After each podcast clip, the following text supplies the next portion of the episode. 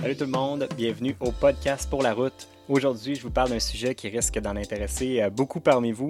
Euh, je compare les différences entre passer l'hiver en VR en Floride par rapport à passer l'hiver en VR au Mexique. On va passer sur une panoplie de sujets, le budget, la facilité, la qualité des routes, sécurité, les activités, bref, comparer tout ça pour vous. Fait que ça vous permettra peut-être de faire un, choix mieux éclairé euh, pour les prochains hivers si vous êtes des gens qui passez tous vos hivers toujours en Floride, toujours au même endroit. Il y a, bien d'autres places à découvrir. Il n'y a pas juste la Floride où c'est chaud euh, l'hiver. Euh, c'est sûr que si vous voulez faire d'autres coins aux États-Unis, on est un petit peu limité. Souvent, il y, a, des gens qui vont aller au Texas, des, gens qui vont aller en Arizona, euh, des gens qui vont faire la Floride. Mais le Mexique reste quand même un immense pays, un gros, gros terrain de jeu à découvrir. Il y a un paquet de choses à faire. Puis oui, c'est un petit peu plus compliqué. Oui, ça demande un peu plus de planification, mais c'est possible de le faire. Puis honnêtement, là, on a notre voyage n'est pas encore fini au Mexique. On, on est loin d'avoir fait le tour complet du Mexique, mais quand même, de ce qu'on a pu euh, constater, c'est assurément une option qui est très, très euh, intéressante et qui est non négligeable, surtout pour les gens qui, euh, qui quittent à chaque hiver et qui recherchent de la chaleur, de la belle température. Fait que, c'est ça le sujet du jour. une fois de plus, le podcast est une présentation de DXM Technologies. DXM Technologies, ben, en fait, c'est la compagnie qui nous fournit tout notre équipement audio-vidéo de haute qualité pour être capable de, vous présenter ces épisodes de podcast-là puis nos épisodes à tous les jours. Donc, un gros merci à DXM pour leur support euh, dans nos aventures. Ça a l'air de rien, mais c'est, euh, pour nous, c'est pas mal la plus grosse dépense qu'on a, euh, autre, autre que les dépenses de voyage, les dépenses de caméra, puis tout ça, ça évolue vite. Si on veut se tenir à jour puis avoir une belle qualité d'image, ben c'est clair que DXM nous aide grandement dans, ce domaine-là. ensuite, c'est présenté aussi par Batterie Expert. Batterie Expert, c'est l'endroit idéal pour les, les, gens, les adeptes de VR qui veulent faire du boondocking. Si vous voulez vous, vous faire un petit setup euh, de panneaux solaires, de bonnes batteries, euh, avec un ondulateur pour être capable de faire fonctionner vos appareils en étant euh, vraiment off the grid, que vous ne soyez pas nécessairement toujours enfermé dans des campings collés sur les uns et les autres. Si vous voulez aller un petit peu en dehors des sentiers battus, ben, grâce à Batterie Expert, vous allez pouvoir le faire. Puis bien honnêtement, moi-même, avant même, moi je suis du genre à toujours essayer de faire les trucs par moi-même, puis trouver les, rabais sur Internet, puis essayer de trouver des meilleurs prix. Mais honnêtement, au niveau des prix, Batterie Expert sont hyper compétitif.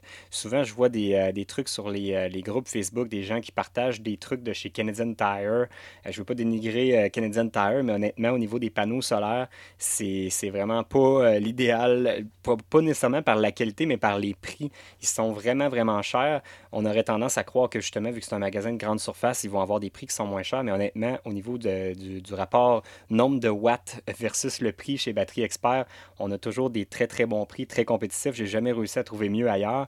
Mais en plus de ça, on a surtout accès à des gens qui connaissent leur affaire parce que honnêtement, c'est très difficile de se retrouver au départ. On ne sait pas trop nécessairement selon nos besoins qu'est-ce qu'on a besoin exactement comme kit. Puis c'est dur à, bâtir ça tout seul sans avoir d'expérience, tandis que autres, ils ont l'expérience, ils connaissent ce que ça vous prend, ils vont vous poser les bonnes questions pour réussir à vous, vous vendre les bonnes choses, puis ils vont faire une belle installation de qualité euh, qui ne vous causera pas de problème dans le futur. Fait que, idéalement, si vous êtes pour regarder pour ce, type d'installation-là, moi je vous recommande Batterie Expert. C'est là que j'ai fait installer pour l'Airstream, que j'ai fait installer aussi pour euh, la Micro Mini euh, pour notre, notre première roulotte.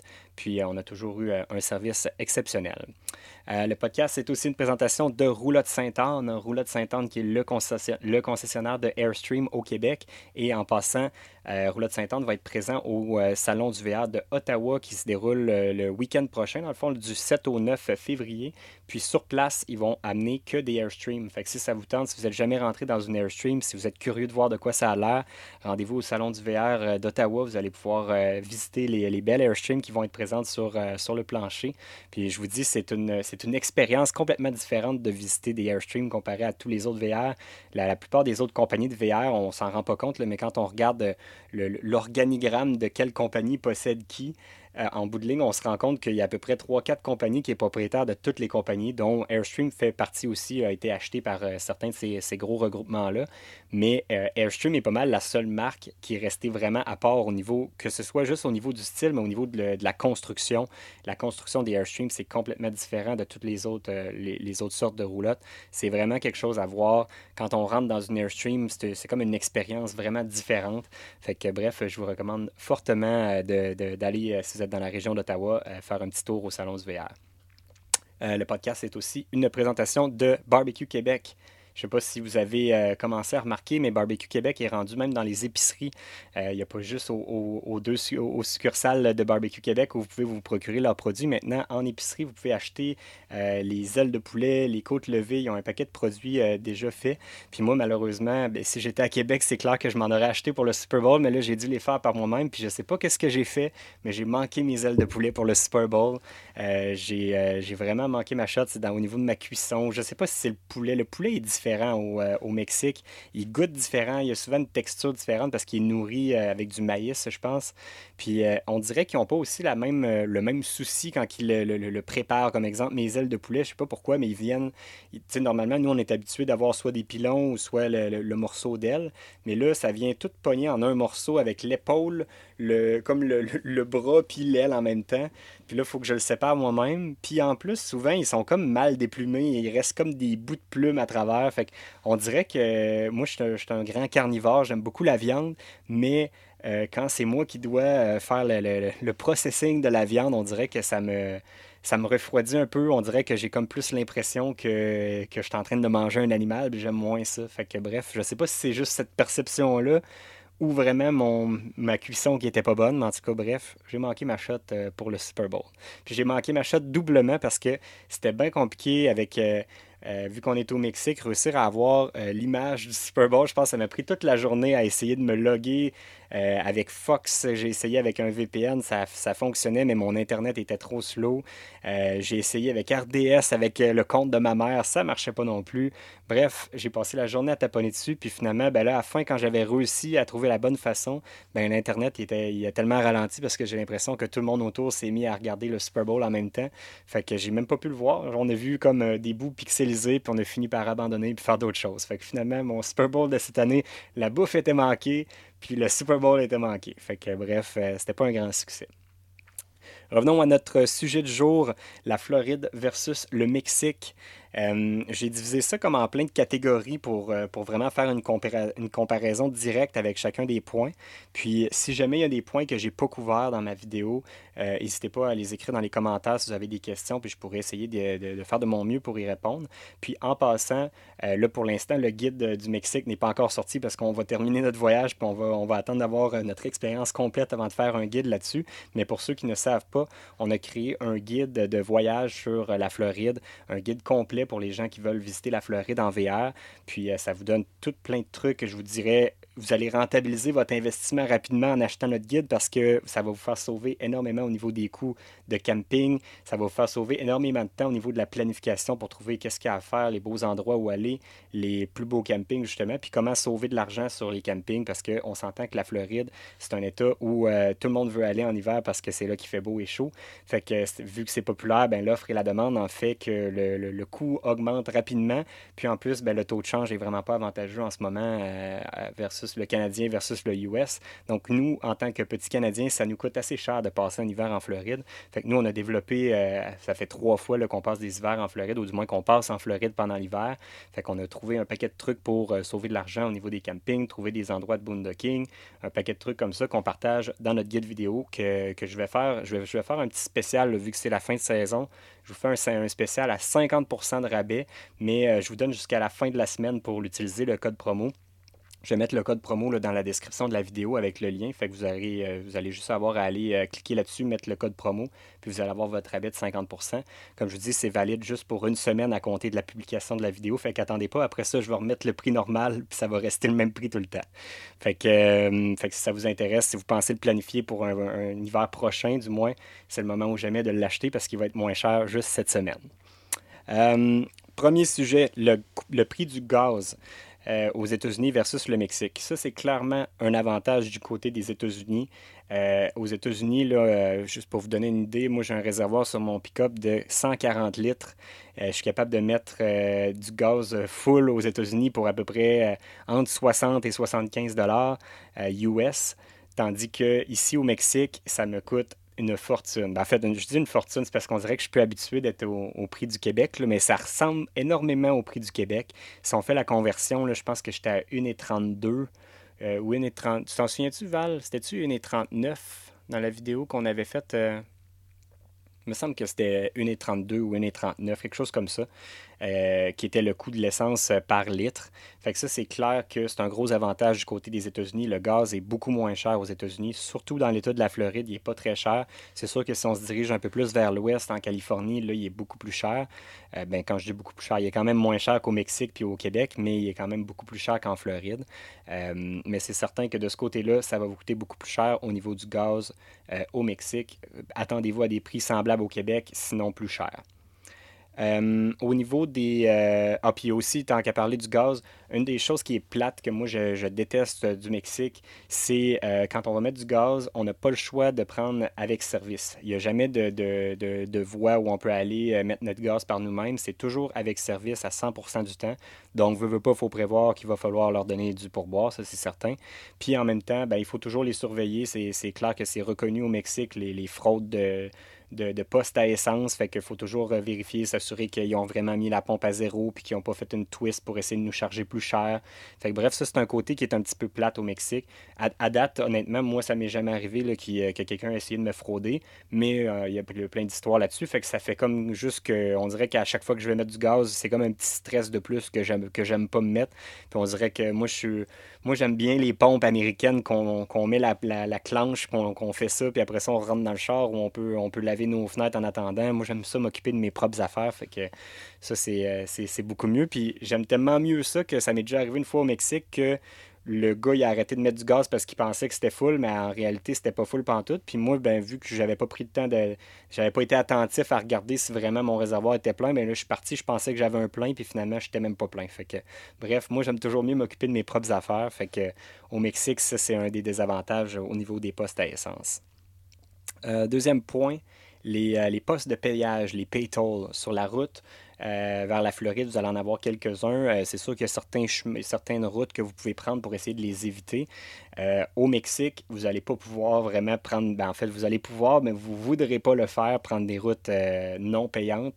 Premièrement, c'est des routes qui vont, vous faire passer dans un paquet de villages avec un paquet de, de dos des speed bumps un peu partout. Fait que vous allez à tout prix éviter de passer dans les villages. Vous allez toujours vouloir prendre les autoroutes payantes. Et quand on appelle ça une autoroute payante, au Mexique, elles sont très, très payantes. Elles sont assez chères. Euh, je vous dirais que depuis le début de notre voyage, on doit être rendu facilement autour de peut-être 250 dollars canadiens à peu près en, poste de péage. J'ai même pas fait, j'ai pas le total quand on va euh, quand on va être rendu à faire le guide euh, complet du Mexique. Je vais probablement faire le, j'ai tout ramassé les factures, mais j'ai pas encore fait le décompte. Mais assurément, il y en a pour très très cher. Même si en Floride, euh, sur la route vers la Floride, on en, on a quelques-uns. on parle de peut-être un 70-80 dollars pour se rendre en Floride en pétrole si on prend les routes payantes. Euh, mais tandis qu'au Mexique, on parle vraiment quasiment du double, du triple. C'est pas rare qu'on pogne des, euh, postes de péage que ça coûte 10-20 dollars euh, canadiens. Fait que c'est assez dispendieux. Puis il y en a beaucoup de postes de péage.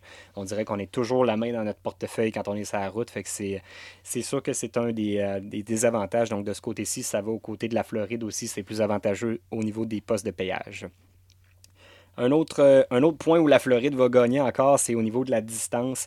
Le Mexique, c'est clair que euh, ben, en fait, le, pays en tant que tel n'est pas beaucoup plus loin, mais les destinations intéressantes sont assurément beaucoup plus loin que la Floride.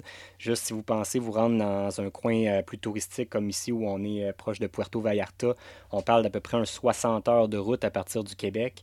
Euh, c'est presque le double, quasiment le triple de, se rendre en, Floride. Fait qu'il y a vraiment une grosse différence au niveau de la distance. Donc, le temps pour se rendre, le coût de l'essence pour se rendre va être plus élevé, ça c'est certain. Fait que de ce côté-ci, c'est un autre plus euh, au niveau de la Floride.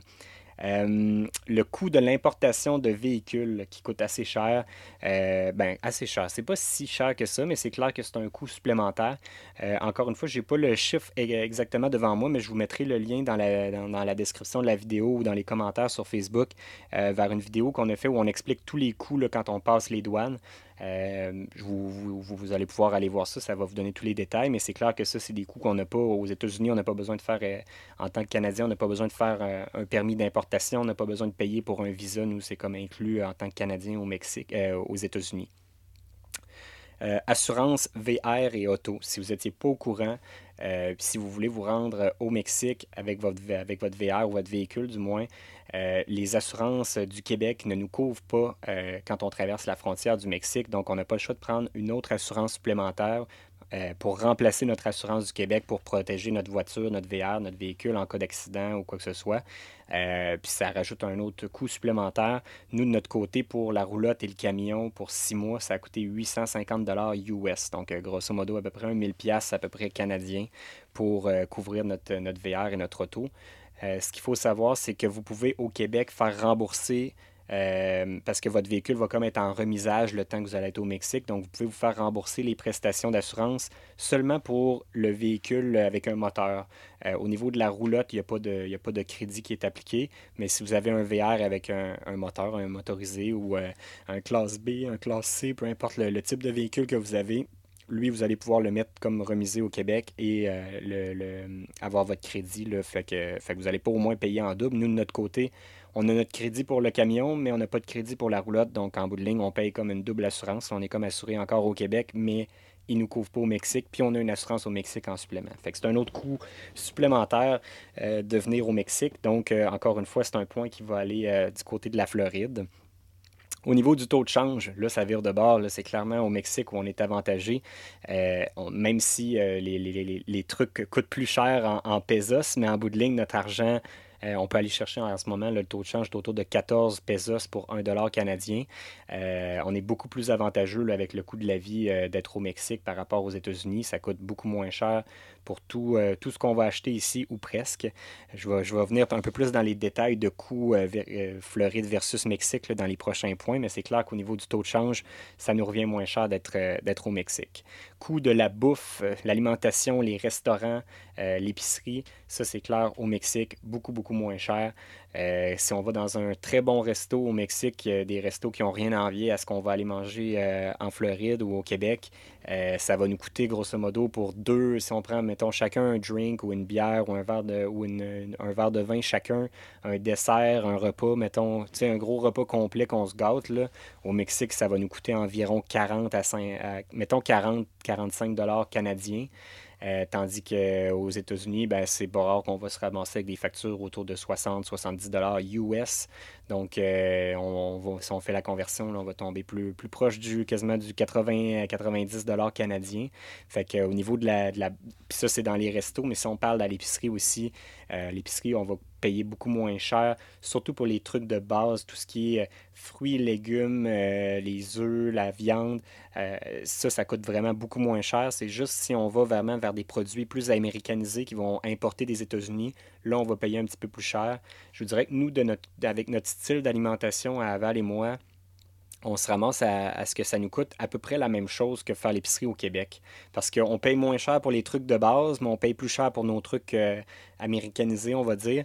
Fait qu'en bout de ligne, ça nous fait une facture semblable au Québec. Mais si on mangeait vraiment un peu comme des Mexicains, qu'on mangeait juste euh, des tortillas, euh, du poulet puis des crevettes, mettons dans le coin ici, vu que c'est, ça qui est les ressources principales qui sont proches, c'est clair qu'on s'en sortirait pour vraiment pas cher au niveau de la bouffe. Fait qu'il y a moyen de sauver beaucoup d'argent de ce côté-là.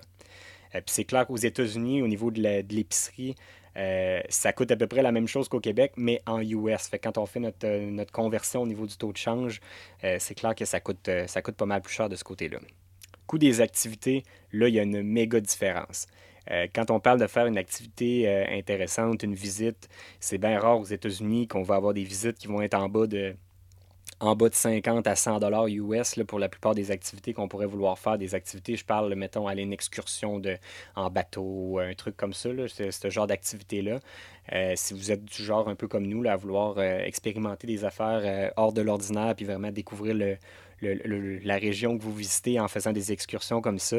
Euh, au Mexique, on va payer euh, autour de 10 à, 10 à 30 dollars pour des activités comme ça, tandis qu'aux États-Unis, on va être plus autour de 50 à 100 dollars. Fait une grosse, grosse différence au niveau des activités. Ça coûte pas très cher, surtout si on est dans des secteurs où il y a moins de tourisme, parce que là, aussitôt qu'on arrive vers des régions très, très touristiques comme Puerto Vallarta ou des grosses, euh, des, des, villes où il y a beaucoup, beaucoup de snowbirds qui descendent, là, à ce moment-là, ça va faire augmenter un peu le coût de la vie puis des activités.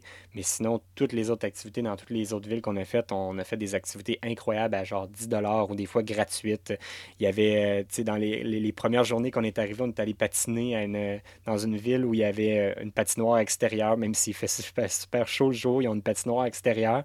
On arrive là pour payer, puis c'était gratuit. C'était le genre d'activité que les autres ils fournissent, puis ça coûtait rien du tout. Même pas, il n'y avait même pas de place pour leur donner de l'argent. C'était vraiment 100% gratuit. Euh, le magasinage, là, il y a une grosse différence. Si vous voulez vous si vous êtes des magasineux ou des magasineuses, vous, voulez, vous aimez ça aller magasiner, fouiner dans les magasins, vous achetez du linge, des souliers, euh, des, trucs électroniques, ça, ça coûte très cher au Mexique par rapport aux États-Unis. toutes les trucs, il faut, se dire qu'au Mexique, les trucs que les Mexicains ne se payent pas, exemple des gros, du gros linge de marque, à moins je parle des Mexicains en, général. C'est clair qu'il y, a certains coins de pays, comme exemple, on était à Guadalajara dans les dernières semaines, puis il y avait un gros centre d'achat, puis c'est des Mexicains très riches là, qui allaient là, puis c'était même nous, moi, Val et moi, qu'on est habitués. Moi, j'étais dû pour me changer de, de, souliers. Je voulais m'acheter des espadrilles Nike. Puis euh, pour les mêmes espadrilles Nike que j'aurais acheté aux États-Unis, mettons, à 60-70 dollars US. Ici, euh, ça m'aurait coûté à peu près 200-250 dollars canadiens, mettons, pour, faire la différence. Fait que c'est vraiment, c'est vraiment beaucoup plus cher pour tout ce qui est des produits américanisés au Mexique. Euh, si vous voulez vous acheter une caméra, un, ordinateur, des trucs électroniques, quasiment le double du prix. Euh, c'est vraiment très très cher. Fait que côté magasinage, si vous avez des trucs à vous acheter, vous les achetez avant de passer les douanes puis de vous rendre au Mexique. Puis sinon, ben, une fois au Mexique, on dépense plus parce que ça revient ben trop cher. Nous autres, on est. Moi, j'étais dû pour des souliers, mais je vais en acheter juste euh, à mon retour aux États-Unis, je pense. Euh, coût des campings maintenant.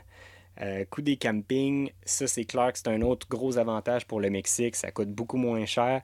Je pense que le camping qu'on a été le plus cher à date, était 35 pièces canadiens par nuit. Ça, c'était le plus dispendieux. C'était lui qu'on était proche de Guadalajara. Non. Euh, quand on était proche de Guanajuato, c'était le plus cher qu'on a payé à 35 canadiens. Sinon, tous les autres campings on était, on était plus autour de 10 à 20 par nuit canadiens. Puis même la, plupart du temps, on a campé en boondocking euh, dans les premières semaines, fait que ça coûtait vraiment pas cher. Fait que coût des campings comparé à la Floride, où là, ça peut devenir très dispendieux. C'est sûr qu'on a, on a trouvé certaines twists quand on a fait la Floride pour, euh, pour essayer de sauver un peu de, sur ce budget-là au niveau du coût des campings, mais euh, reste que ça coûte beaucoup plus cher là, en camping qu'au que, que, Mexique. Fait qu'on récupère un petit peu là, au niveau de la bouffe, du magasinage, ben en fait pas du magasinage, mais de la bouffe, les activités, les campings, on récupère un peu le surplus qu'on a payé pour euh, le coût d'importation de véhicules, les, les qui sont plus chers, le gaz qui est plus cher. Ça vient comme se balancer en bout de ligne quand on, quand on prend le temps de regarder ça. Fait que fait qu'au niveau du budget, je vous dirais que la raison de se dire ça coûte moins cher d'aller au Mexique par rapport à la Floride, je pense pas que c'est un bon argument. Oui, il y a moyen que ça vous coûte moins cher de le faire si vous si vous, euh, si vous, vous, êtes toujours en boondocking, si vous mangez de la bouffe euh, plus euh, style mexicaine, si vous mangez presque juste des fruits légumes et de la viande de base, il y a moyen d'être très économe au Mexique et que ça coûte pas trop cher. Mais le fait que c'est plus loin, l'essence qui est plus chère, les pétaux qui sont plus chers, le, prix des assurances, c'est clair que ça va venir balancer tout ça, puis on arrive presque à même, aux mêmes dépenses à peu près que la Floride. Euh, si on regarde au niveau des campings, parce que là, je vais parler un petit peu des coûts, mais là, je change un peu de sujet. Je m'en vais plus au niveau des prix, mais plus au niveau de l'accessibilité, de la qualité des installations. C'est clair que la Floride euh, a un gros avantage. La Floride est très, très RV-friendly. C'est mieux adapté. Les routes sont larges. C'est simple de trouver des campings. Ben, en fait, il y a beaucoup de campings. C'est simple de les trouver sur une carte, mais de trouver un emplacement où il y a de la place, c'est une autre chose. En Floride, c'est pas mal plus compliqué. Au Mexique, il y a beaucoup moins de campings. Le problème, c'est justement ça, c'est de trouver où ils sont. Mais une fois qu'on trouve où ils sont, à date, ça nous est jamais arrivé d'être débarqué à quelque part. On a, pour ceux qui ne savent pas, on n'a pas réservé nulle part à date dans toutes nos aventures. On n'a jamais réservé nos emplacements. Puis, on a toujours eu de la place. Puis, la plupart du temps, on était presque seul dans les campings où on a été. Fait que c'est pas un problème. Ça se fait très bien à la dernière minute sans réservation. À moins que vous vous rendez dans des endroits très, touristiques ou si vous voulez, euh, exemple, comme là ici, on est au Québec RV Park à Melaké, ben, si vous voulez venir à Melaké puis passer trois mois au même camping, ben là, c'est sûr que je vous recommande de, réserver parce que ça ne veut pas dire que parce que moi, la semaine que je suis venu, il n'y avait pas beaucoup de monde, qu'il n'y aura personne dans, tout l'hiver. Ça se peut qu'il y ait certaines semaines, des fois, il y a des, groupes qui arrivent avec 20 VR en même temps puis qui remplissent le camping. Fait que ça peut valoir la peine de réserver si vous voulez passer un long moment au même endroit. Mais si vous êtes comme nous, puis vous aimez le faire à mesure, puis vous êtes flexible, puis que ça ne vous dérange pas, quitte à s'il n'y a pas de place à un camping, de, de, changer de place ou de changer de ville, ou tout simplement de passer tout droit s'il n'y a pas de place, puis revenir une autre fois, ben c'est clair que ça va être plus simple à planifier. Honnêtement, moi, j'ai trouvé ça beaucoup plus complexe à planifier pour la Floride euh, au niveau des réservations de camping que euh, de, de, le faire au Mexique. Euh, au niveau de la qualité des installations, honnêtement, j'ai pas trouvé que le Mexique avait rien à envier aux États-Unis. Peut-être juste au niveau de l'électricité. Ouais, ben oui, il y a certaines choses dans le fond. L'électricité, ça nous est arrivé souvent de trouver des campings où ils offraient l'électricité, mais pas de 30 ampères, pas de 50 ampères, juste une prise de 110 de courant normal. Fait que c'est suffisant pour recharger les batteries puis des, petits appareils de base, mais euh, parfois, ça se peut que l'air climatisé, euh, si vous avez deux airs climatisés, exemple, ne fonctionnera pas. Vous ne pourrez pas faire fonctionner euh, air climatisé, chauffe-eau, frigo, tout ça en même temps, c'est la même prise, oubliez ça. Fait qu'il y a peut-être ce désavantage-là au niveau de l'électrique. Au niveau de l'eau aussi, c'est clair que si vous ne savez pas, au Mexique, la qualité de l'eau euh, n'est pas euh, suffisante, elle n'est pas, euh, pas, potable. On ne peut pas boire l'eau dans la plupart des campings parce qu'ils n'ont pas de système de filtration comme on a. Donc, nous, on a installé dans la roulotte notre filtre à eau. Fait que nous, on produit notre propre eau potable à partir de l'eau des campings. Mais ça nous est arrivé souvent d'aller dans des campings où la pression de l'eau était vraiment pas constante. donc, nous, souvent, ce qu'on va faire, c'est qu'on va remplir notre réservoir puis on va fonctionner avec la pompe pour avoir euh, un débit d'eau constant. Par contre, là, ici, euh, je ne sais pas si à Puerto Vallarta, ça va être la même chose, mais ici, au Québec RV Park, rien à dire au niveau des installations électriques, euh, au niveau de l'installation de l'eau aussi. Donc là, ici, on a du 30 ampères, on pourrait même avoir du 50 ampères. On a même aussi un très bon débit d'eau, très, très confortable. Fait que ici, honnêtement, c'est le luxe, là, mais la plupart des autres campings qu'on a fait au Mexique à date, il faut s'attendre à ce que les je cherche le mot en français pour les amenities, les services du moins, ne sont pas toujours euh, parfaits. Euh, par contre, c'est toujours beau, les, campings, toujours propres. On n'a jamais eu de problème de ce côté-là. Euh, changement de sujet maintenant au niveau du réseau cellulaire. Ça, c'était une des grosses inquiétudes. Nous autres, on travaille sur la route, fait qu'on a clairement besoin d'avoir du, euh, réseau cellulaire, partout où on va pour pouvoir euh, continuer à travailler. La première semaine, ça m'a beaucoup inquiété, puis ça s'est rétabli après ça avec, avec le temps. En fait, les deux premières semaines, parce que les deux premières semaines, on a commencé dans des régions très, très éloignées, plus en campagne. vous avez pu le voir par les, les routes qu'on a prises pour aller à certaines destinations. On était souvent des endroits où il n'y avait pas de réseau, pas de signal cellulaire. J'avais commencé à m'inquiéter un peu à savoir si on allait finir par en avoir puis que j'allais, on allait être en mesure de, poursuivre nos activités puis de travailler. Puis finalement, vraiment, une fois qu'on a quitté ce coin-là où on était plus à la campagne, qu'on s'est rendu plus près des grandes villes, euh, honnêtement, le réseau cellulaire est super bon au Mexique. Euh, j'ai même eu des endroits avec des vitesses records. quand on était à San Miguel de Allende, à Guanajuato, eu, on pouvait faire des uploads de vidéos en quelques minutes, alors que des fois, ça nous prend des heures à certains endroits. Puis, euh, contrairement à la Floride, où en Floride, il y a du réseau cellulaire partout, mais souvent, il y a tellement de monde, quand on est dans un gros camping, exemple, il y a tellement de monde sur les mêmes antennes qu'aux heures où euh, il y a des grandes utilisations, le matin puis le soir, l'Internet ralentissait tellement qu'il était presque inutilisable. Fait qu'au Mexique, on n'a pas vécu ça. Fait que je vous dirais que si vous travaillez sur la route puis vous voulez euh, visiter le Mexique, euh, à moins de vous rendre vraiment en campagne, dans des régions très, très éloignées, vous n'aurez pas de problème du tout là, au niveau du réseau cellulaire. Puis le coût de, de l'Internet, nous, en fait, on a continué sur notre contrat qu'on avait avec ATT aux États-Unis, un contrat illimité ça nous coûte 100 US par mois. Si ça vous intéresse de savoir c'est quoi le forfait, écrivez-moi là dans les commentaires. Je vous donnerai le contact, en fait, parce que ce n'est pas un forfait qui est disponible avec AT&T directement.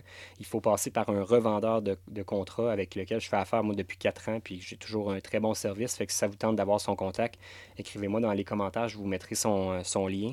Puis, euh, puis donc, mon forfait des États-Unis fonctionne encore au Mexique illimité. Fait que euh, on, se, fournit bien avec ça à date, puis ça va super bien.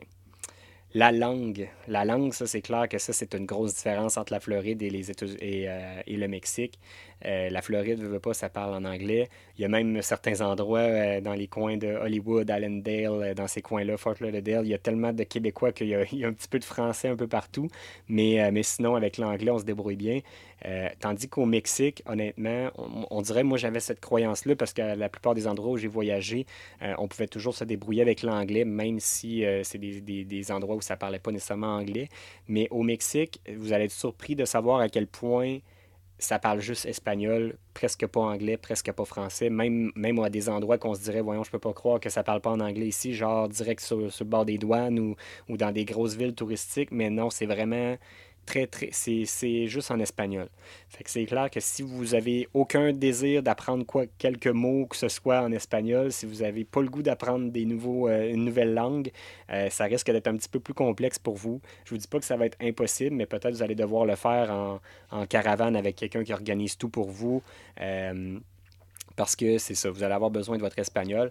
Nous autres, Val et moi, on est euh, loin d'être euh, trilingues. On parle très bien français et anglais, mais euh, espagnol, pas du tout.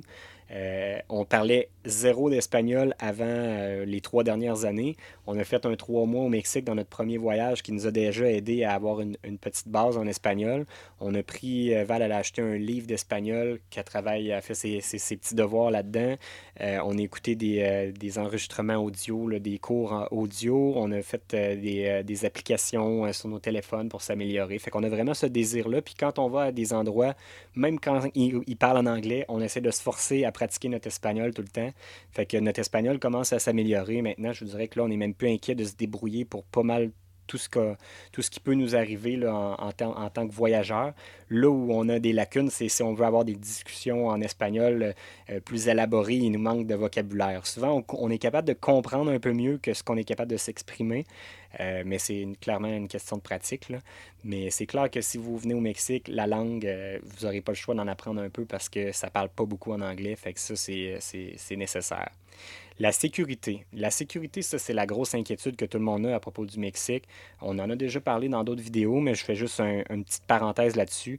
Euh, moi, dans ma vie, il m'est arrivé quelques expériences euh, où, on s'est senti moins en sécurité, dont une fois qui nous est arrivé au Texas juste avant de passer les douanes, où il y a eu une poursuite policière qui s'est terminée juste en avant de notre camping, euh, ben, en fait dans notre camping, mais devant notre emplacement. fait que ça, c'est une des fois qu'on s'est senti un peu non en sécurité. Puis euh, l'autre fois, c'est quand dans un de nos premiers voyages en Floride, et j'étais en train de mettre du gaz, puis il y a un gars qui, qui, qui, est vraiment sauté les plombs pour aucune raison. Il est venu se battre avec moi, puis finalement, le, le commis du dépanneur euh, lui a dit qu'il allait appeler la police, puis il s'est sauvé finalement. Puis, euh, puis ça, c'est les deux moments dans ma vie où je me suis senti pas en sécurité. Puis étonnamment, c'est deux fois que c'est arrivé euh, aux États-Unis. Une fois en Floride, une fois au Texas. Puis depuis qu'on est au Mexique, c'est le contraire. Ça m'est jamais arrivé de me sentir pas en sécurité. Même au contraire, euh, j'ai, à chaque fois que je pensais que j'étais pas en sécurité, en réalité, je l'étais encore plus. C'est arrivé une fois qu'il y a une police euh, qu'on croyait qui rôdait autour de nous pour nous arrêter, puis on a comme cette, euh, cette pensée-là parce qu'il y a tellement de monde qui parle que la police est corrompue, etc. Puis finalement, en réalité, la police était juste là pour nous aider. Nous, on se faisait des sandwichs sur le bord de la route, puis ils pensaient juste qu'on était peut-être en panne, qu'on avait besoin d'aide, puis finalement, il était rien que là pour nous aider, fait qu'on a eu une mauvaise perception. Mais sinon, tout le reste de notre voyage en Floride, au Mexique, jamais qu'on s'est senti n'est pas en sécurité. Euh, là où on ne s'est pas senti en sécurité, c'est sur la route, par exemple. Au Mexique, c'est un petit peu plus stressant sur la route, même dis un petit peu, euh, je pèse mes mots, mais c'est beaucoup plus stressant sur la route. En Floride, oui, il y a du trafic à certains endroits, mais les routes sont larges, les routes sont, sont quand même relativement belles. Euh, on se sent pas stressé sur la route.